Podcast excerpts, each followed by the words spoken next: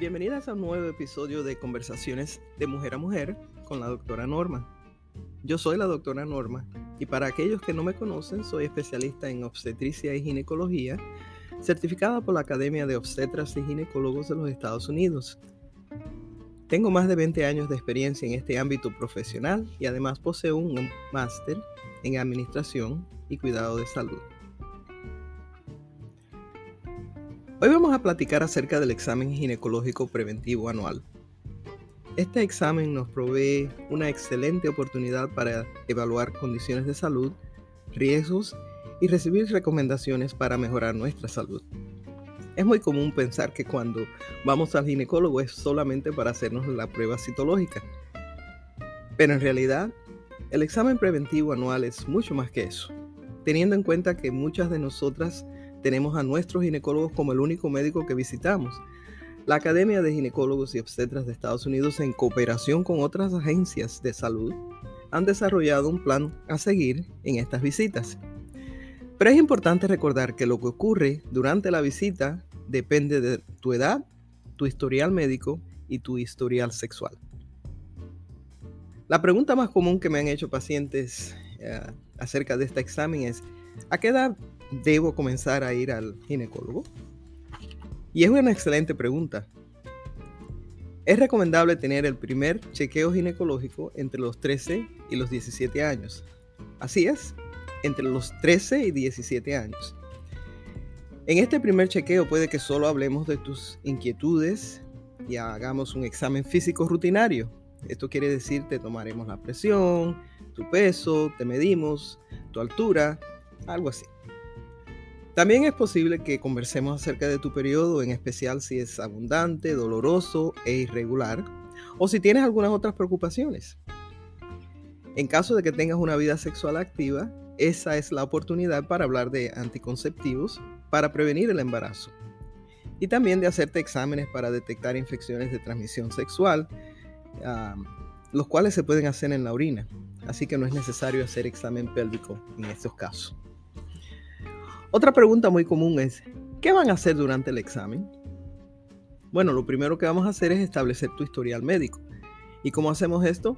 Preguntándote algunas, uh, si tomas medicinas, si tuviste o tienes alergia a algunas medicinas o comidas, si sufres de enfermedades, si fumas, si tomas alcohol o usas drogas, si te han hecho alguna cirugía. Y también preguntaremos hasta, acerca de tu historial familiar. Esto es importante porque estos son factores que pueden influenciar a tu salud. Y teniendo en cuenta, te recomiendo que compartas toda la información y seas honesta al responder estas preguntas. Así tu médico podrá hacer la mejor decisión y darte la recomendación más apropiada.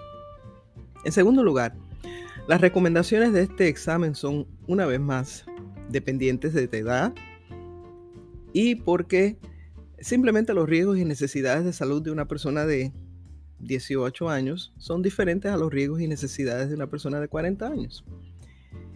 Estas recomendaciones algunas veces son también generales ah, y que aplican a otras, a todas las edades. Por ejemplo, la evaluación del peso, evaluación de la presión arterial, detección de problemas emocionales como la ansiedad y la depresión, estos son eh, recomendaciones que son generales y aplican a todas las edades.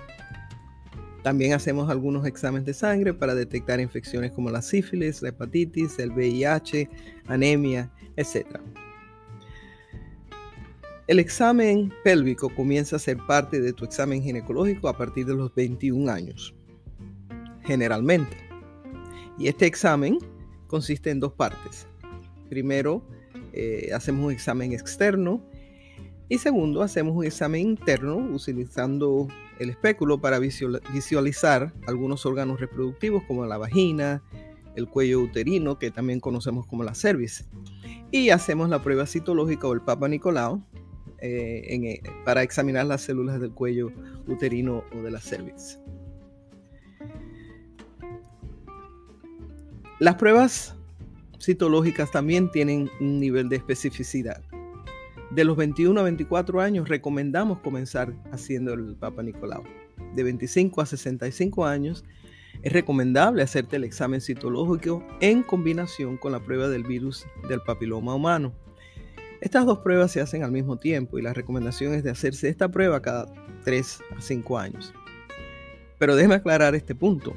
Esto no quiere decir que vas a regresar, en 5 años a hacerte tu examen anual.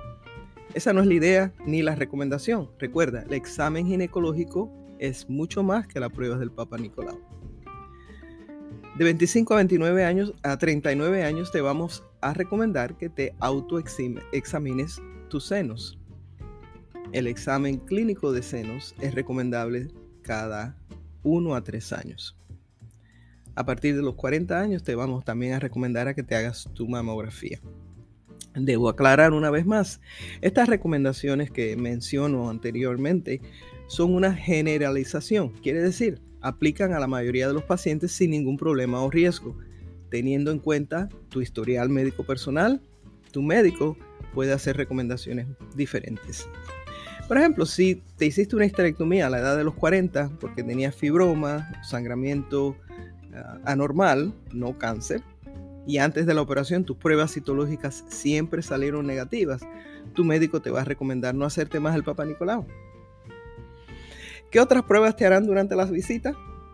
En realidad, como he mencionado anteriormente, las pruebas dependen de tus síntomas, historial médico y sobre todo de tu edad. Ahora déjenme hacer algunas recomendaciones en preparación para la cita. En primer lugar, haz la cita un día que no tengas tu periodo. Eso es a menos que tengas un problema de sangramiento y ese sea el motivo de la visita. En ese caso, ya sería un examen para problemático, no necesariamente rutinario. Escribe tus preguntas, porque nos acordamos siempre de algo cuando salimos de la visita. A todos nos pasa. Entonces, ¿qué hacemos? Bueno, pues vamos a ser honestas con nosotras mismas. Nos autodiagnosticamos y hasta automedicamos usando información que obtenemos en Google. ¿Verdad que sí? Pero por favor, tengan cuidado. Recuerden, recuerden bien claro, Google no tiene toda tu información y la recomendación que te provee muchas veces ni aplica a tu caso. Sí, yo sé que muchas veces nosotros los doctores andamos cortos de tiempo. Muchas veces eh, tenemos, eh, tenemos otros pacientes esperando y entramos al cuarto y terminamos el examen de, de ginecológico en menos de 10 minutos y no damos tiempo a que nadie nos pregunte nada es frustrante para ustedes y también para nosotros. Pero no se rindan, ustedes tienen el derecho de hacer sus preguntas y nosotros la responsabilidad de responderles. Así que aprovechemos el tiempo.